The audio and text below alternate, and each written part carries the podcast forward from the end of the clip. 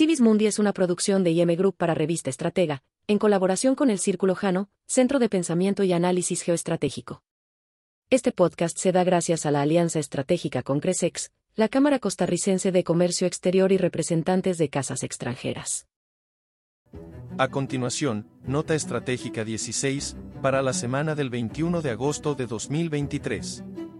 China y Estados Unidos buscan fortalecer sus relaciones bilaterales. En un encuentro entre el primer ministro chino, Li Qiang, y una delegación del Consejo Empresarial Estados Unidos-China, encabezada por Mark Casper, se destacó la disposición de China a colaborar con Estados Unidos en la asunción de responsabilidades conjuntas como naciones prominentes.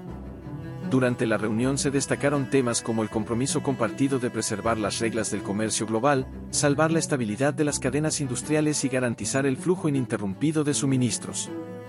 Asimismo, Lee reconoció las dificultades actuales en las relaciones y la cooperación económica entre los países y subrayó la necesidad de abordar estas cuestiones con sinceridad y esfuerzo conjunto. China advierte a Estados Unidos que cancele su nuevo plan de venta de armas a Taiwán.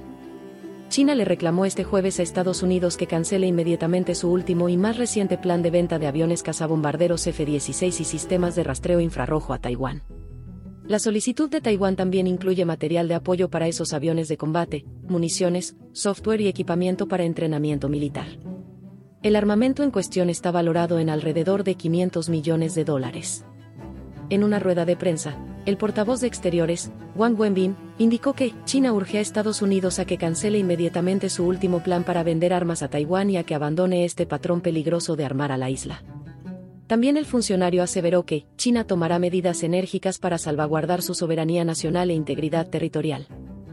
China toma medidas contra Japón por el vertimiento en el océano de las aguas residuales de la planta nuclear de Fukushima.